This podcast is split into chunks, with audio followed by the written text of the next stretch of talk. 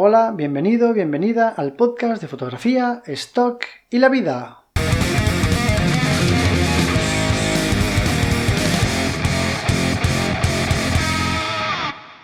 Este es el segundo episodio de un podcast que trata de hablar sobre la fotografía y la fotografía de stock. Lo que quiero hacer en este podcast es compartir mis experiencias en este camino de la fotografía de stock, eh, ya que estoy en un nivel muy bajo, prácticamente acabo de empezar y pues nada, espero que mis experiencias os puedan servir a vosotros de algo como guía o como lo que sea. Si quieres escuchar el primer capítulo, ahí es donde me presento y explico un poco mi, relación con la fotografía a lo largo de mi vida. Lo que pretendo hacer en este episodio es eh, poneros un poco en situación de dónde estoy ahora mismo con respecto a la fotografía de stock. Como ya dije en el primer episodio, empecé en mayo en mitad del confinamiento, ya que, bueno, que os voy a contar que no sepáis, estábamos que nos subíamos por las paredes y, bueno, fue un buen momento para, iniciar este camino, ¿no? Tanto para ponerse a aprender y, estudiar y, descubrir de qué iba todo esto, como para empezar a hacer fotos y empezar a subirlas a ver si se vendían. Entonces, yo actualmente tengo muy pocas sesiones. Ya iré hablándoos de ellas de una en una para estudiarlas y, ver qué, conclusiones podemos sacar. Que voy a hacer ahora es pasar por cada una de las agencias en las que estoy. Estoy solo en microstock, de momento no estoy en macrostock y, y no sé si aplicaré en alguna de ellas, ya veremos. Entonces voy a ir en cada una de las agencias y voy a explicar cuántas fotos tengo allí y cuántas he vendido si es que he vendido alguna. A ver, empezamos por Shutterstock. En Shutterstock tengo 224 fotos subidas. Bueno, subidas y aprobadas, porque como sabéis se suben muchas más de las que, de las que se aprueban. Pero bueno, 224 fotos son las que conforman mi portfolio, que son muy pocas, como bien sabéis, porque bueno, los gurús de la fotografía de stock hablan de que lo suyo sería subir al mes una entre 250 y 500. En fin, yo llego desde mayo, estamos en enero y solo tengo 224. Pero bueno, tengo 224 fotos y tengo 135 ventas. Mm, al principio pues me pasé meses que no vendía ni una, la verdad, como es normal. Y ahora pues más o menos cada día vendo. Hay días que no vendo, pero luego hay días a lo mejor que vendo 4,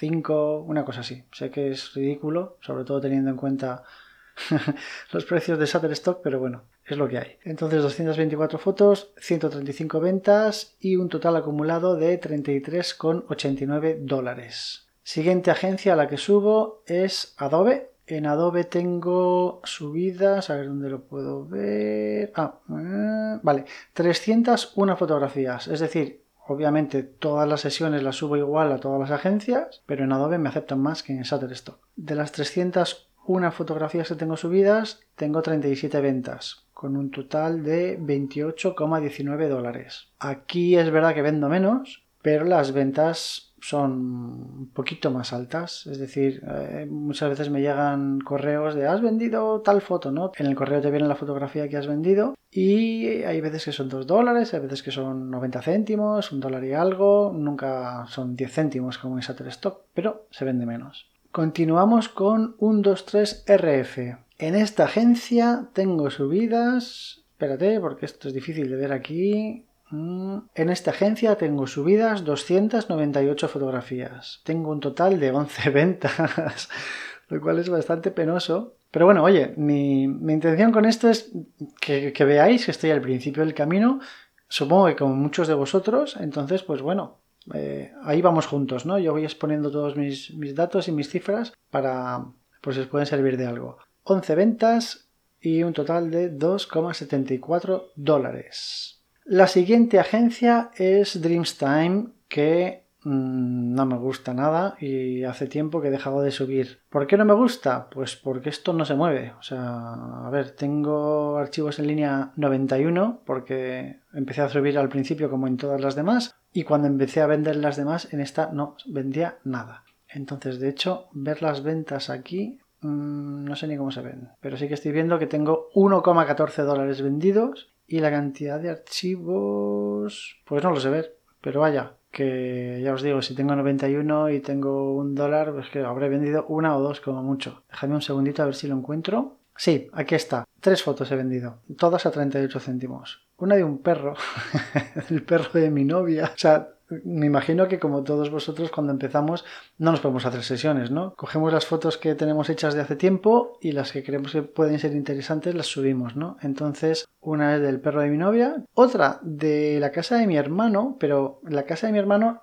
de una, una, parte de la esquina del exterior, que aparece la fachada, así una esquina eh, forrada como en cerámica que imita madera y una barandilla de, de cristal. La vendí como, pues eso, estilo de mm, arquitectura moderna y tal, y sorprendentemente se ha vendido. En Shutterstock esta no me la cogieron porque me pedían derechos de, o sea, el contrato de el property release y bueno, no lo tenía. Y otra que sí que es, la otra sí que es de una sesión que hice, que es de mi sesión favorita, que es en una peluquería, bueno, una peluquería barbería.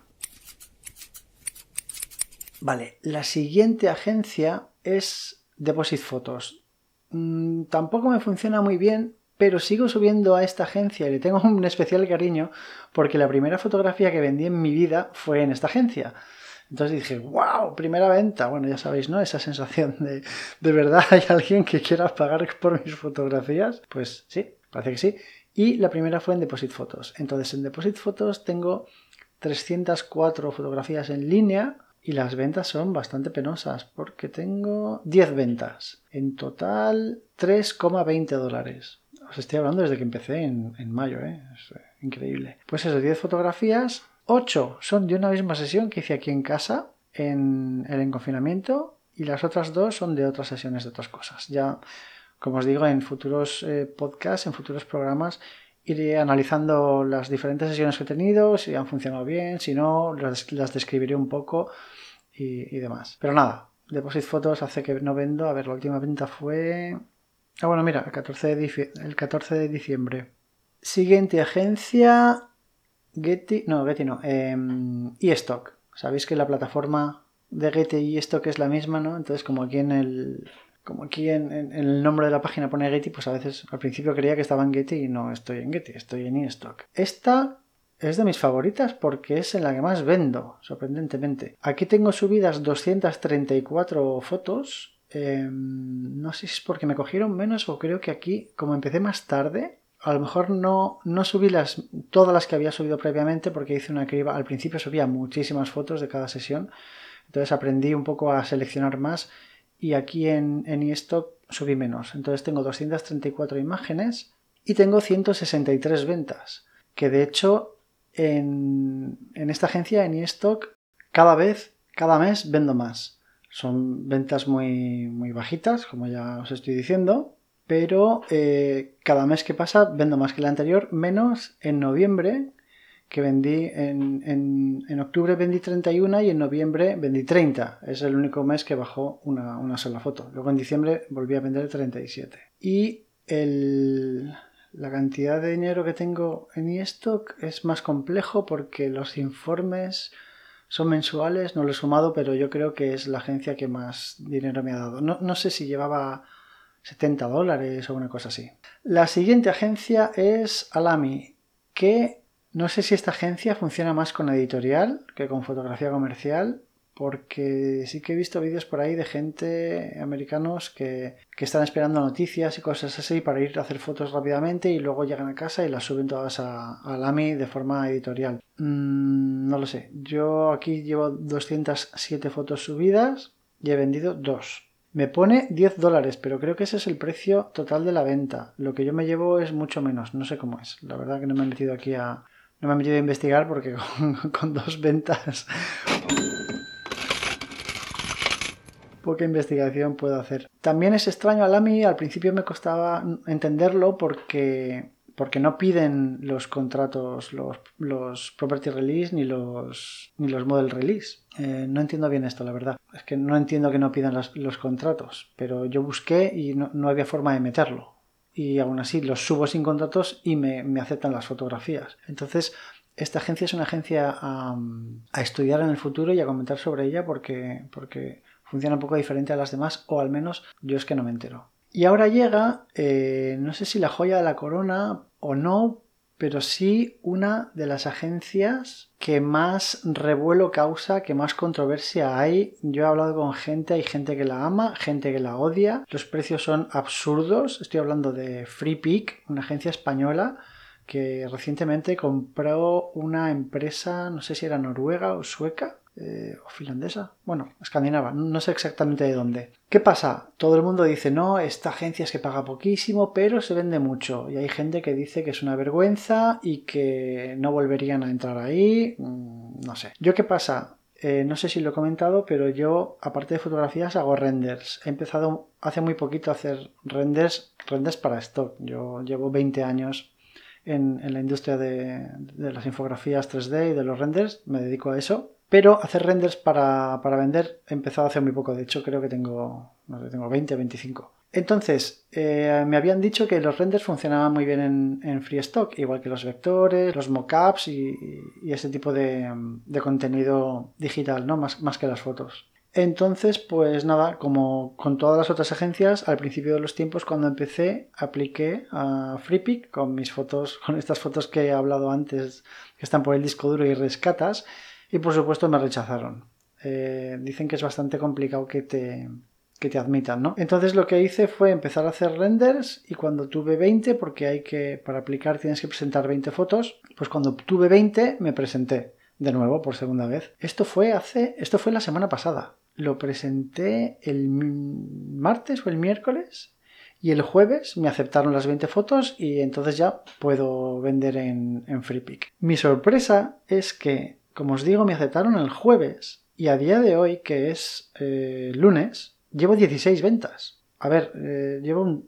Es un dólar, ¿no? A ver. Llevo un euro ganado. Es súper poco. Y 16 ventas son muy poco. Pero es que llevo 16 ventas en 4 días. Cosa que me cuesta muchísimo entender cómo he podido vender tanto. A ver, sé que a lo mejor os parece súper poco 16, ¿no? Pero en 4 días, en agencias que llevo 10 meses, que he vendido pues, 20 fotos, yo entiendo que es, es así si tienes pocas fotos porque es muy difícil que alguien encuentre tu foto, ¿no? Entre tantas. Sé que FreakPic tiene un catálogo extensísimo. Entonces no entiendo cómo tan rápidamente, de hecho al día siguiente había vendido seis. Al día siguiente de que me aceptasen había vendido seis fotos.